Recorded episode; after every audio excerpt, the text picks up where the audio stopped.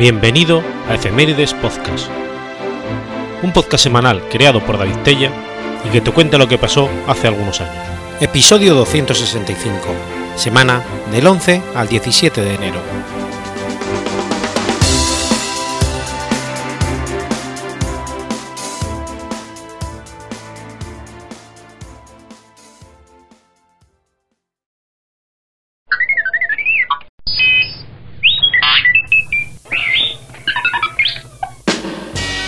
11 de enero de 1895. Nace Lawrence Hammond. Lawrence Hammond fue un ingeniero e inventor estadounidense, inventor del órgano Hammond. Lawrence nació en Evanston, Illinois.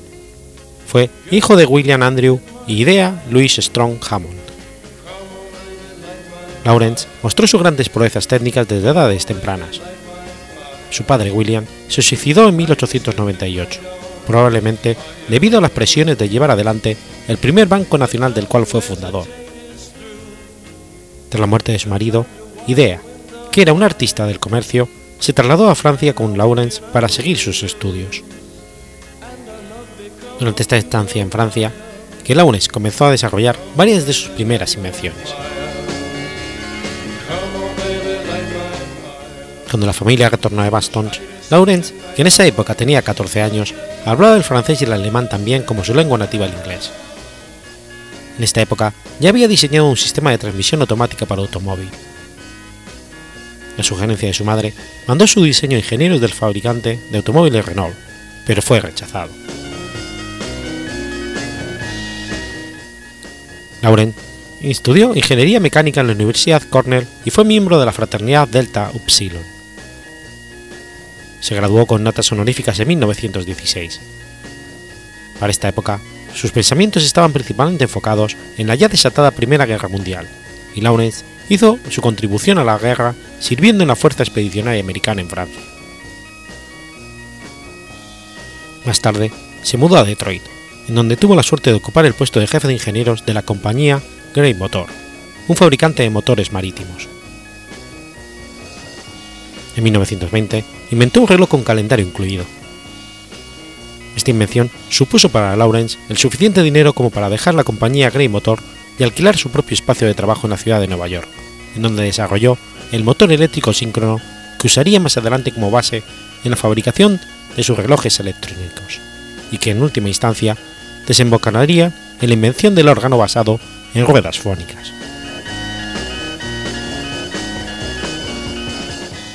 En 1922 inventó el sistema Teleview, películas animadas estereográficas, que constaba en lentes especiales para los espectadores y un film en 3D. Se realizó una producción cinematográfica especialmente para este sistema llamada Radiomanía ese mismo año. Hammond tuvo buenas críticas, pero los problemas económicos al instalar una maquinaria tan cara dentro de un cine mataron prematuramente el éxito del proyecto. Hammond no era un músico, aunque conocía a fondo las artes musicales. Así y todo, apreciaba los grandes beneficios de la música para la población y tuvo la brillante idea de aplicar alguna de sus invenciones anteriores en este campo, para traerle a las masas una forma más sofisticada de hacer música. Fue así que en 1933 centró su atención en el desarrollo de un órgano electrónico. Compró un piano usado y procedió a sacarle todo menos aquellas partes relacionadas con el teclado. Usando el teclado del piano como controlador, pudo experimentar métodos para generar sonidos hasta que encontró lo que buscaba, el generador de rueda sónica. El asistente de tesorería de la compañía, Will Lauren, era organista de la iglesia episcopal de San Christopher. Fue así que Lawrence le pedía su opinión sobre el tipo y calidad del sonido generado por el nuevo instrumento. Con la experiencia en la ingeniería y manufactura que ya contaba, Lawrence logró enviar a producción un diseño de muy buena calidad. El gran número de órganos Hammond que todavía hoy existen es un testimonio de la buena calidad del diseño y ejecución original. Lawrence patentó el invento el 19 de febrero de 1934. En ese entonces, el desempleo era un gran problema debido a la Gran Depresión, y con esto en mente, los agentes de patentes se apresuraron a garantizar la aplicación de Hammonds con la esperanza de crear nuevas oportunidades de trabajo en este área. La Segunda Guerra Mundial le dio a Lawrence nuevas áreas en donde exhibir su gran nivel técnico. Ayuda a diseñar los controles de misil, guiado y tiene patentes por sensores de seguimiento lumínico y infrarrojo para la guía de, de bombas. Lawrence Hammond dejó su cargo de presidente de su compañía en 1955 para tener más tiempo para investigar y desarrollar nuevas ideas. El 12 de febrero de 1960, a la edad de 65 años, se retiró. En ese entonces, en el 60, dejó 90 patentes y dejaría 20 más antes de morir. Para la época en que murió Lawrence, había 31 fabricantes de órganos eléctricos, número que se incrementaría pasado los años 70, dada la demanda de órganos electrónicos de fácil ejecución para el hogar.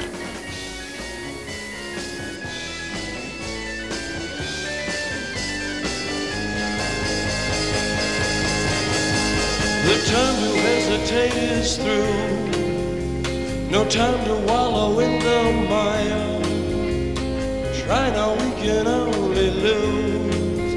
And our love become a funeral pyre. Come on, baby, light my fire.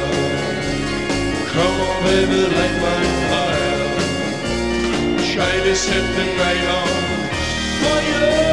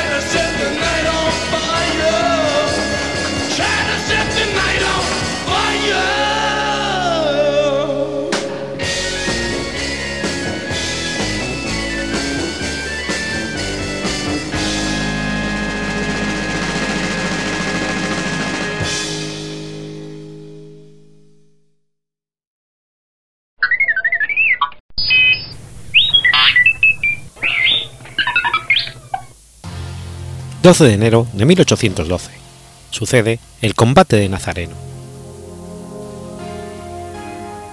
El combate de Nazareno o combate de quebrada del Nazareno fue un enfrentamiento ocurrido el 12 de enero de 1812 entre las fuerzas del ejército del norte de las Provincias Unidas del Río de la Plata al final de la primera expedición auxiliadora al Alto Perú y las fuerzas realistas españolas del Ejército Real del Perú.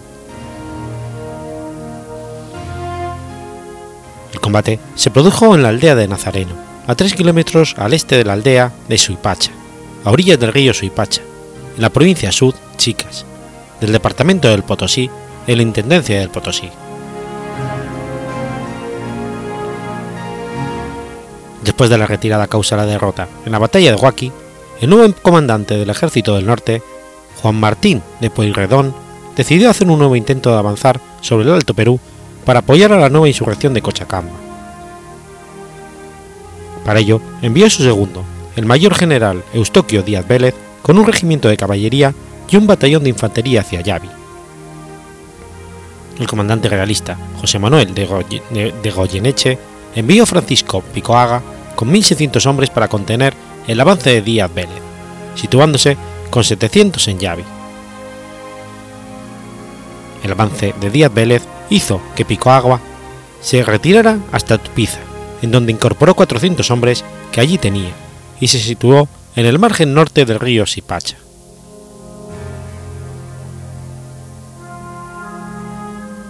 Tras el combate de Sansana, la división de Díaz Vélez, acampada en los Colorados, recibió refuerzos totalizando 860 hombres, 300 de ellos fusileros montados y los demás infantería, junto con 150 honderos indígenas adicionales y 5 piezas de artillería. Las fuerzas de Pico Agua fueron perseguidas hasta el margen sur del río Suipacha, intercambiándose descargas de artillería a través del río. Después de negociaciones frustradas, el 11 de enero de 1812, Díaz Vélez envió a Manuel Dorrego con 100 hombres a copar el pueblo de Nazareno, ubicado en la quebrada del mismo nombre. Ese día, Eustoquio Díaz Vélez ordenó vadear el río apoyado por la artillería estratégicamente ubicada, produciéndose el combate de Nazareno cuando la vanguardia realista se hallaba en la cercana aldea de Suipacha, donde fue sorprendida, lográndose que se pusieran en fuga. Las fuerzas patriotas fueron divididas en tres columnas de ataque y una de reserva, pero cuando parte de la caballería cruzaba el río Suipacha, se produjo una repentina creciente del mismo, dejando aisladas a las tropas del, al mando de Dorrego, que lo habían ya cruzado, sin que pudiera pasar la infantería y el resto de la caballería. Los realistas, que se habían dispersado, se rehicieron y derrotaron a las tropas que cruzaron el río, quedando Dorrego herido en la garganta.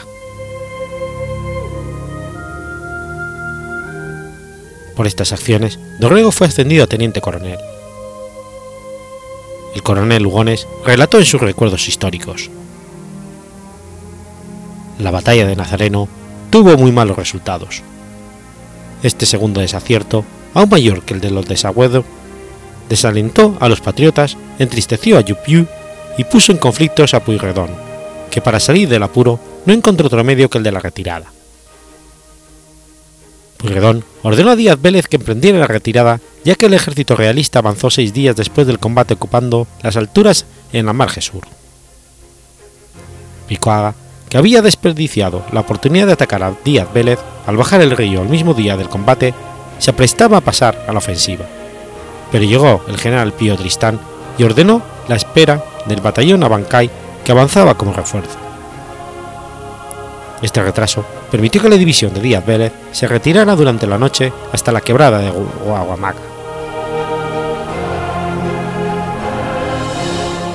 Cuando el convoy de los patriotas heridos fue alcanzado por las fuerzas realistas que seguían a Díaz Vélez, Tristán les permitió seguir, recibiendo la aprobación de Goyeneche desde Potosí el 26 de enero de 1812. Ha merecido mi aprobación la política y piadosa resolución de vuecencia de dejar continuar su marcha a los 140 heridos alcanzados por nuestras partidas, para que sirvan al arribo de sus domicilios de encarcelamiento a los que permanezcan contumaces en el delirio de la revolución.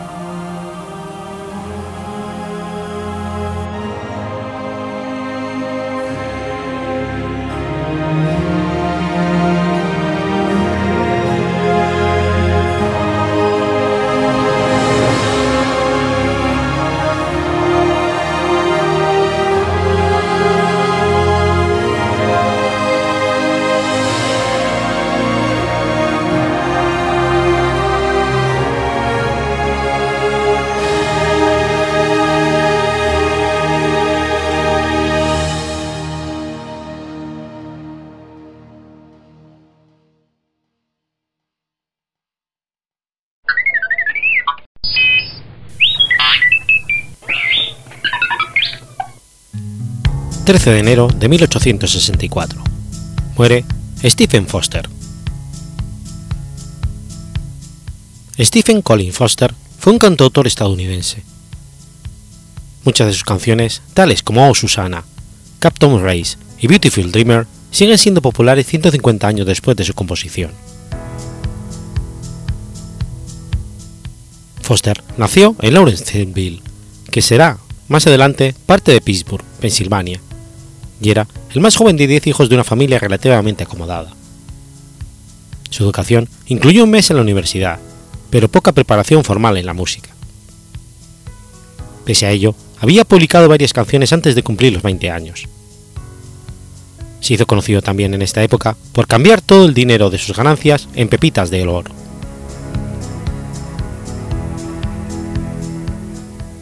Stephen fue muy influido por dos hombres durante sus años adolescentes, Henry Clever y Dan Rice.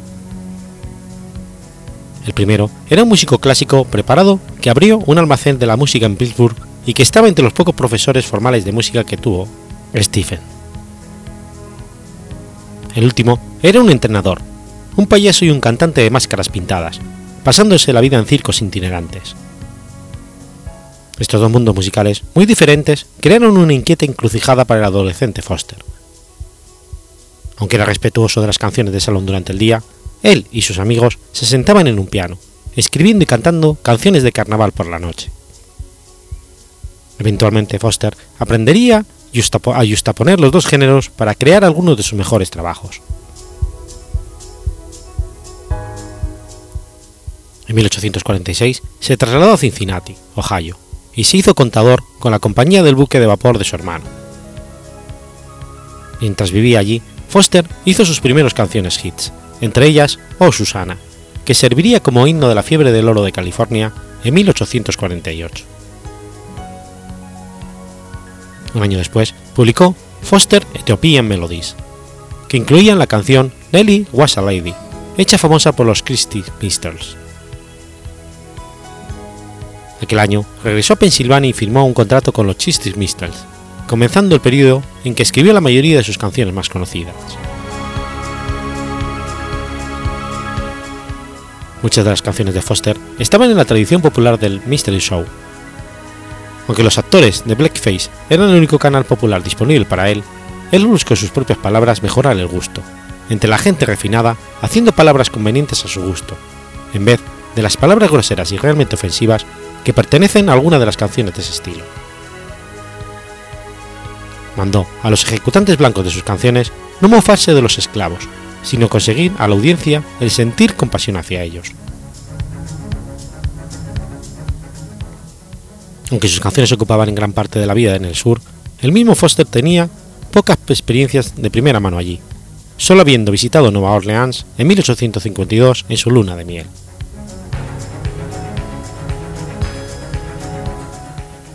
Foster intentó ganarse la vida como compositor profesional y se puede considerar un pionero en ese respecto puesto que en el campo de esfuerzo aún no existía en el sentido moderno. Por lo tanto, debido en parte a las pobres provisiones de derechos de autor y las regalías del compositor en ese entonces, Foster vio muy poco de los beneficios que sus obras generaron para los impresores de sus partituras. Múltiples editores a menudo imprimieron sus propias ediciones de las tonadas de Foster, compitiendo entre sí, sin pagar nada a Foster. Por Susana recibió solamente 100 dólares. Foster se trasladó a Nueva York en 1860. Alrededor de un año más tarde, su esposa e hija lo abandonaron para volver a Pittsburgh. A inicios de 1862, su fortuna musical comenzó a declinar, y de ese mismo modo lo hicieron la calidad de sus nuevas canciones. Comenzó a trabajar con George Cooper a inicios de 1863, cuyas letras eran a menudo chistosas y las diseñó para subyugar al público del teatro musical. la guerra civil estadounidense también arruinaría el mercado de las ejecuciones musicales. Stephen Foster murió el 13 de enero de 1864, joven, a la edad de 37 años. Se había empobrecido mientras vivía en el North American Hotel en el Lower East Side de Manhattan, cuando murió. En su bolsillo tenía un pedazo de papel con solo el enigmático mensaje queridos amigos y corazones gentiles.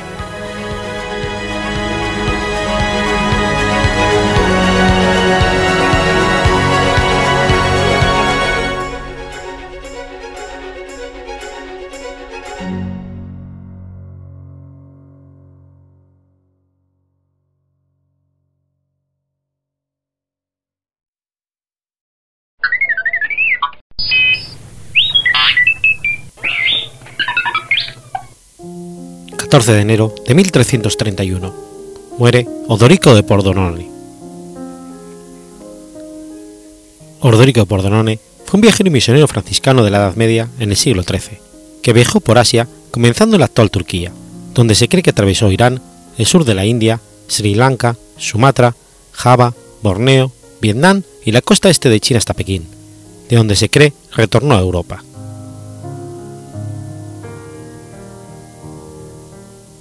Posiblemente de origen checo, ingresó siendo adolescente al convento de San Francisco, en Udín, donde fue ordenado sacerdote en 1290.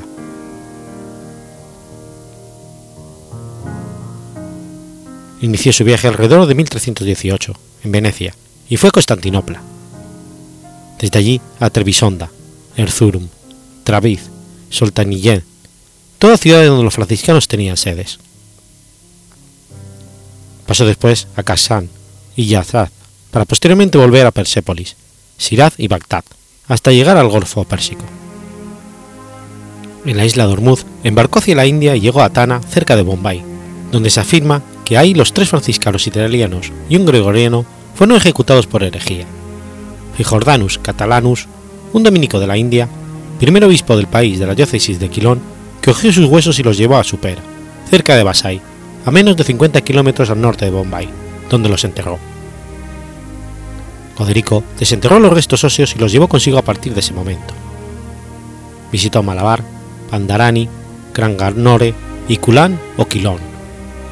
Desde allí fue a Ceilán y después al santuario de Santo Tomás Apóstol en Mailapur, cerca de Madras.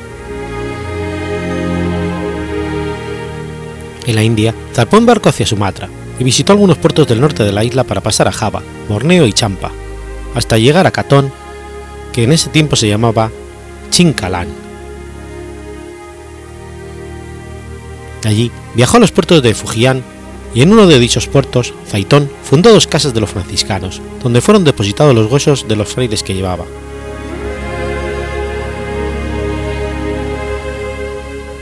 Más tarde fue a Zorzu y Zhejiang, pasando por Hangzhou, entonces conocida como Kansai. A esta Odorico la describe como la ciudad más grande del mundo. Siguió Nanjing cruzando el río Yangtze y por el Gran Canal de China llegó a la sede del Gran Khan, la ciudad de Kambalik, donde estuvo tres años. Emprendió su regreso a Europa atravesando las tierras de un reino imaginario perteneciente a Preste Juan y el Tíbet, donde pudo visitar Lhasa, donde se cree que fue el primer europeo en hacerlo. Desde allí volvió a Persia cruzando la tierra de los asesinos en los montes El Rubuz. La siguiente indicación en sus reportes es que ya se encontraba en Venecia, y solo se sabe que pasó por Tabriz. La vaguedad en la parte final del viaje contrasta con los detalles y la claridad de la primera parte.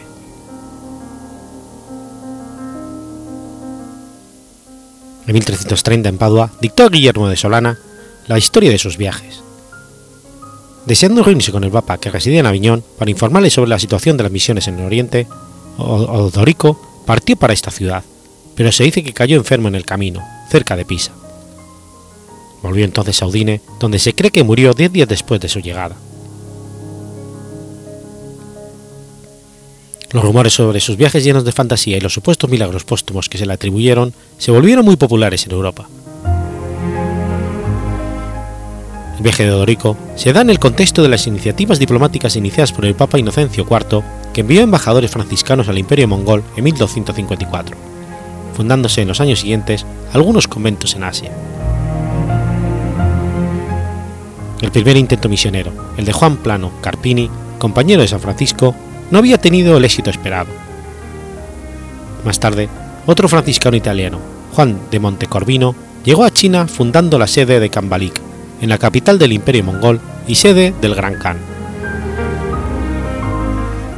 También otros viajeros europeos, como Nicoló, Marfeo y Marco Polo, realizaron viajes a Oriente en 1260, 71 y 91. Existen en varias bibliotecas del mundo alrededor de 73 manuscritos y muchos volúmenes impresos del relato de Odorico, ya sea en latín o en diversas lenguas modernas. La edición más reciente proviene de la traducción de Henry Yule, quien la tradujo al inglés en 1866. En este relato narra lo que confirma sucederle a misioneros católicos en la región de Tana, ahora Kolam, donde se cree que sucedió alrededor de 1321. Odorico afirma que el suceso empezó con la disputa personal del matrimonio dueño del hogar donde estaban hospedados, al ir la esposa a reclamar al religioso local sobre el conflicto. Esposa entonces afirmó que los frailes fueron testigos del problema y fueron llamados a testificar. Los frailes no participaron en la resolución del problema matrimonial, sino que disputaron las creencias religiosas del Cadí, así como argumentando superioridad de la religión de ellos por encima de la local. La discusión culminó con un insulto a la religión musulmana. Odorijo dijo lo siguiente: Responde entonces si te digo que Mahoma es el hijo de la perdición y tiene su lugar en el infierno con el diablo como padre, y no solo el sino todos aquellos aquel que lo siguen y guardan sus leyes, falso como es y pestilente y maldecido, hostil a Dios y a la salvación de las almas. Tras este acontecimiento, fueron condenados a morir en la hoguera, por lo que fueron arrojados al fuego. Pero de acuerdo con los reportes de Odorico, los frailes no sufrieron heridas. Acto seguido se dice que se les agregó aceite y aún así no se incendiaban. Finalmente, fallecieron por la vía de la ejecución manual con espadas, hasta que los frailes se compadecieron de los verdugos, ya que estos últimos temían por sus vidas y las de sus familias, al no poder ejecutar a los condenados. Al fallecer Odorico, afirma que el cielo brilló y la luna cambió de color y brillo. Después sucedieron tormentas, rayos y bolas de fuego. Sus restos se dice que fueron recuperados por cristianos locales y utilizados por Odorico años después para usarlos como instrumentos de invocación de vientos marinos, entre otras cualidades ficticias. Los acontecimientos fueron la base de la santificación de estos frailes para la Iglesia Católica. Sin embargo, el conflicto entre religiosos cristianos y musulmanes es improbable, ya que India en ese tiempo era regida en su mayoría por religiosos locales y no musulmanes.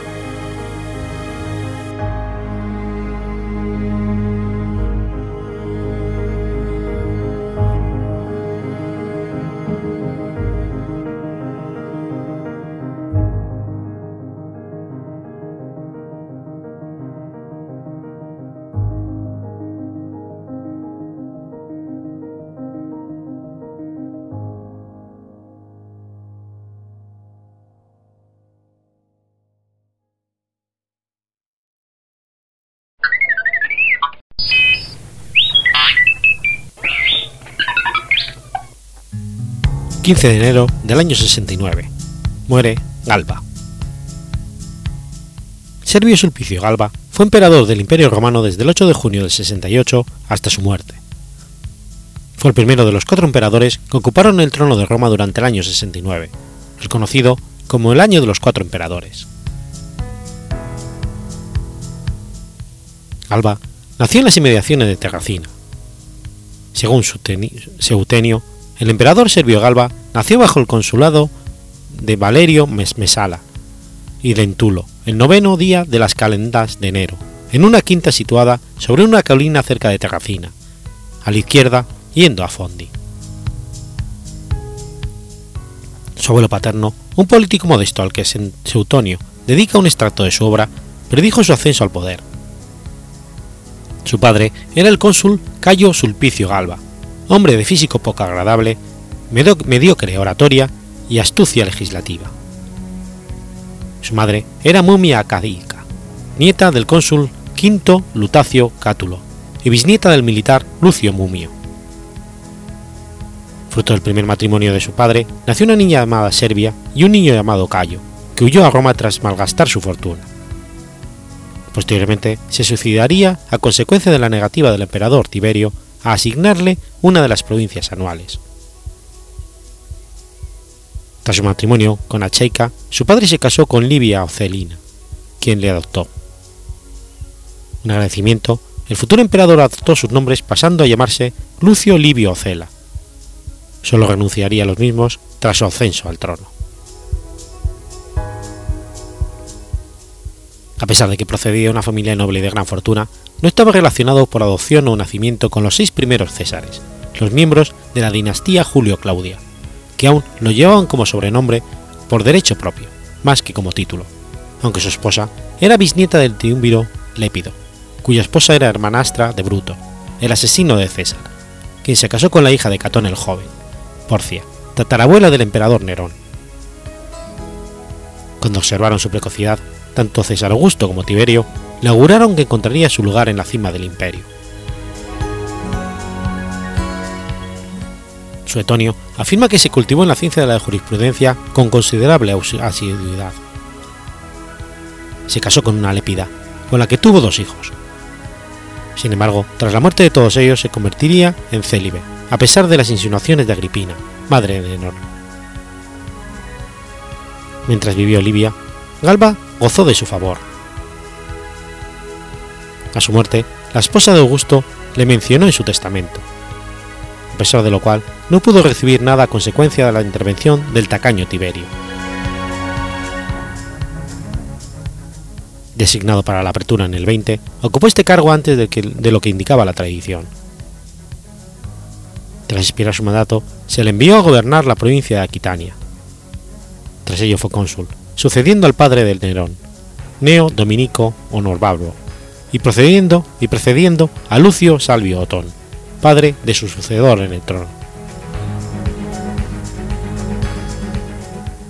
Calígula le envió a Germania a fin de sustituir a Getúlico, hombre del que sospechaba el emperador.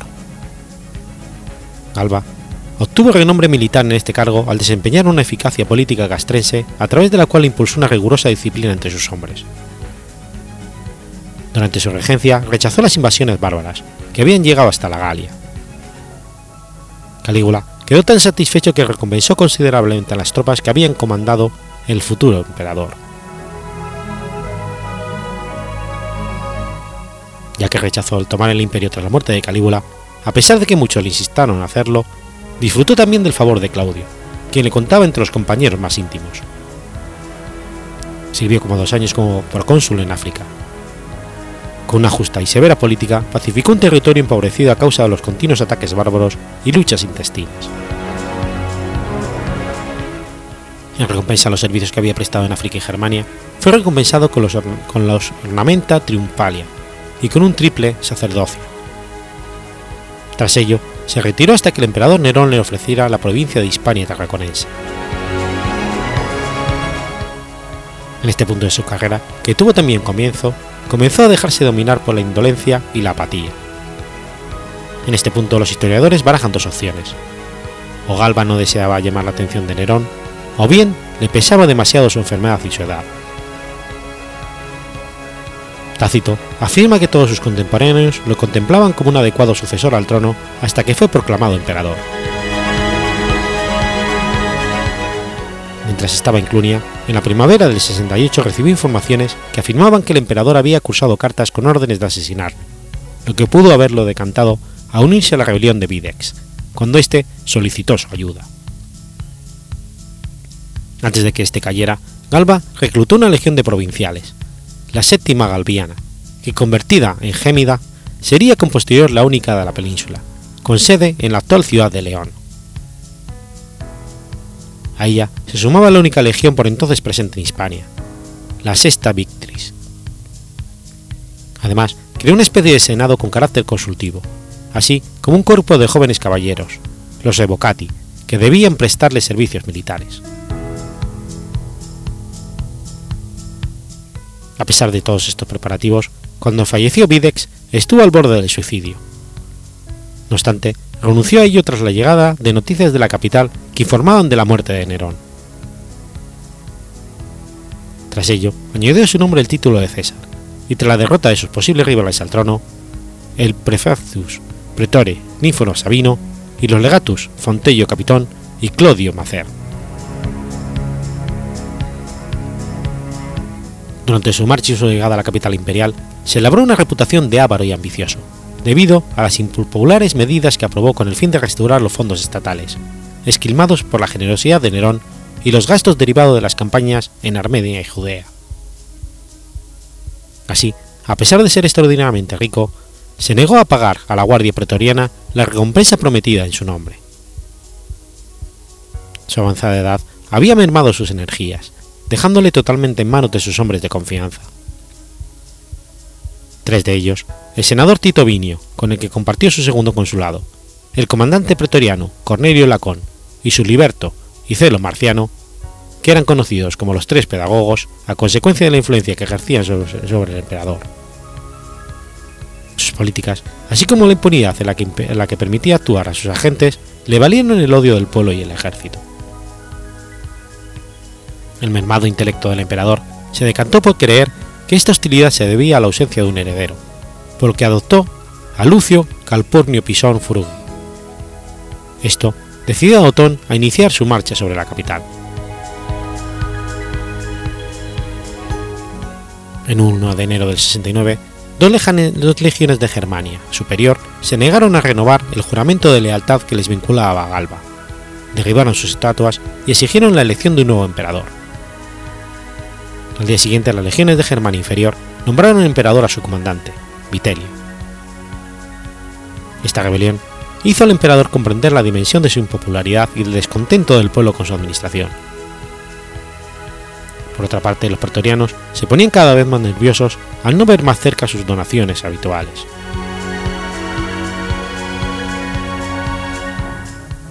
Marco Salvio Otón, que por entonces se encontraba al frente de la provincia de Lusitania, había sido desde siempre uno de los más fieles adeptos de Galba.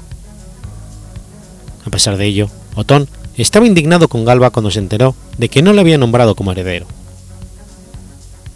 Esta situación le impulsó a iniciar contactos con los descontentos miembros de la Guardia Pretoriana, quienes decidieron nombrarle emperador.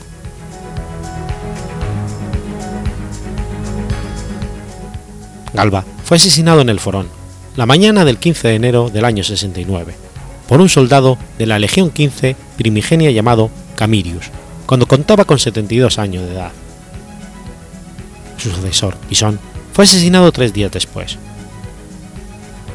Plutarco afirma que el emperador ofreció el cuello a sus asesinos exclamando, Matadme, si de ello depende el bien de Roma. Esperando ser recompensados y ansiosos por obtener el favor de Otón, unas 120 personas se declararon autores del crimen, con cuyos nombres se confeccionó una lista. Cuando este escrito cayó en manos de Vitelio, este ordenó ejecutar a todos los que figuraban en ella.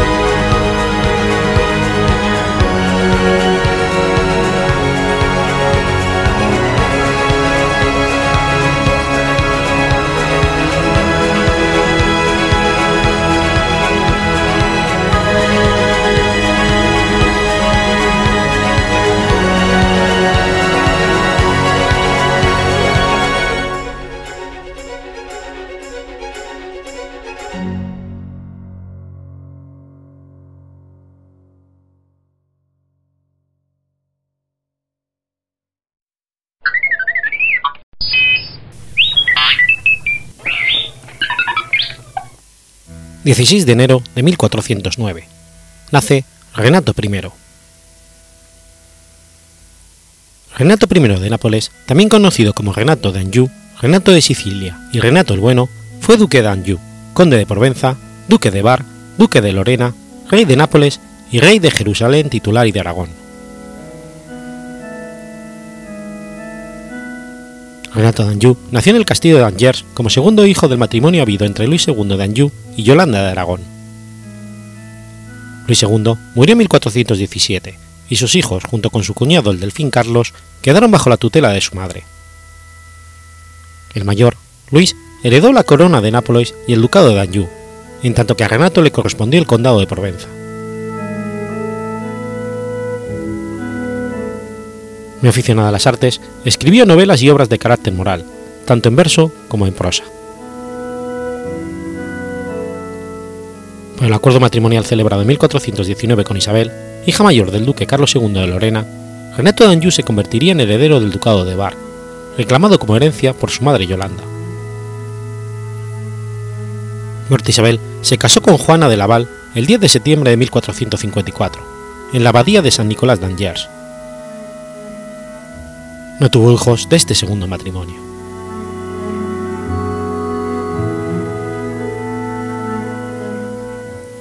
Nacido como tercer hijo de Luis II de Provenza y de Violante de Aragón y por tanto nieto de Juan I de Aragón, fue hermano de Luis III de Provenza y de María de Anjou, casada con Carlos VII de Francia. A la muerte de su padre, en 1417, sus hermanos junto con su cuñado y futuro Carlos VII de Francia fueron los guardianes de los territorios del padre bajo la gran influencia de su madre. Así, Luis III se convirtió en conde de Provenza y rey titular de Nápoles, consiguiendo de la reina Juana II de Nápoles su reconocimiento como heredero. Para las aspiraciones de su madre, se casó, con tan solo nueve años, con Isabel de Lorena y consiguió a la muerte de su suegro el ducado de Lorena. En 1429 estuvo presente en Reims en la coronación de Carlos VII como rey de Francia. En 1434, a la muerte de Luis III, sin herederos, Renato fue designado sucesor del condado de Provenza y a la muerte de la reina Juana II el año siguiente, heredero del reino de Nápoles.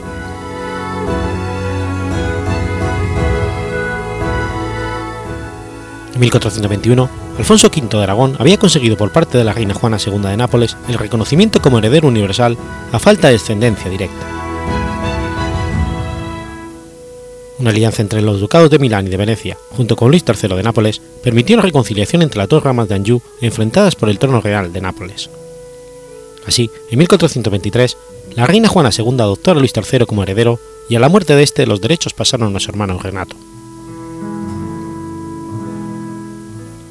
Renato tuvo que renunciar completamente por el tratado firmado el 28 de enero de 1437 a todas sus posesiones en Flandes, procedentes de la herencia del duque Roberto de Bar, y prometió en matrimonio a su hija única, Yolanda de Anjou, a Federico II de Bademont, hijo de Antonio de Bademont. Enfadado, Alfonso en 1441 sitió la ciudad de Nápoles durante seis meses. Renato huyó hacia sus posesiones de Francia que habían sido gobernadas por su madre, pero ésta murió en 1442. Con esa fuga, los napolitanos le volvieron la espalda y aunque él pensó que mantendría la corona real de Nápoles, lo cierto es que la perdió en favor del rey de Aragón. Aceptó ser rey de Aragón cuando la Generalitat de Cataluña, en lucha contra Juan II, le ofreció la corona en 1466 aunque nunca se desplazó a Aragón, envió como lugarteniente a su hijo, Juan, con el título de príncipe de Gerona, quien falleció allí en 1470.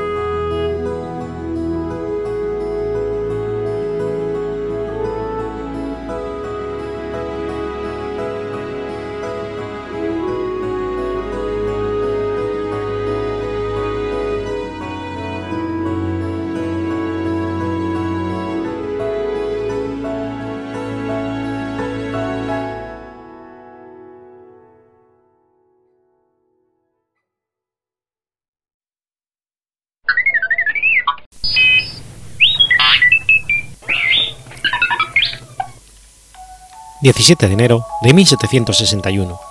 Nace James Hall. James Hall de Douglas fue un baronet, geólogo y geofísico escocés. Nació en Douglas, en el seno de una familia acomodada de la baja aristocracia escocesa. Era hijo de John Hall, tercer baronet, y de su esposa, Magdalena, hija de Robert Prime, tercer baronet de Stichel. Recibió una educación privada hasta que cumplió 12 años, cuando fue enviado a la Academia Militar de Ealing en Kensington, bajo la supervisión de su tío y médico del rey, John Pringle. Con 15 años, heredó de su padre el título de baronet Salón de Douglas, una dignidad a medio camino entre barón y caballero. Hall estudió en la Universidad de Cambridge y en la de Edimburgo. En los inicios de su carrera, Hall estudió química con Joseph Black e Historia Natural con John Walker. Durante la década de 1780 inició un viaje de estudios por Europa. Viajó por Francia, se matriculó en la Academia Militar Francesa de Brain y en París, y conoció a Lavoisier. Cuando volvió a Escocia, promocionó la nueva nomenclatura química francesa. Le agradó particularmente la obra de James Hutton, Teoría de la Tierra durante las décadas de 1780 y 90, y publicó varios artículos sobre la composición química de los estratos. Hall llevó a cabo una investigación en el granito que demostró que era posible para las rocas ígneas líquidas formar discordancias. Sus resultados fueron publicados en las Transacciones de Sociedad Real de Edimburgo y fueron muy bien recibidos por aquellos, que como John Parfley querían usar la teoría de Hampton para promocionar un enfoque más matemático de la geología. Hall viajó ampliamente por toda Europa para examinar formaciones geológicas de los Alpes y del monte Etna, y notó la similitud entre los ríos de lava de Italia y algunos sitios de Escocia. Hall es considerado el fundador de la geología experimental y de la geoquímica.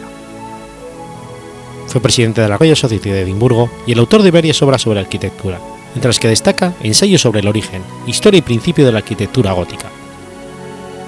También tuvo tiempo para dedicarse a la política y fue miembro del Parlamento por el Distrito Municipal de St. Michael's desde 1808 a 1812. Se casó con Ellen Hamilton, hija de Dunbar Hamilton, conde de Selkirk, y tuvo tres hijos e hijas.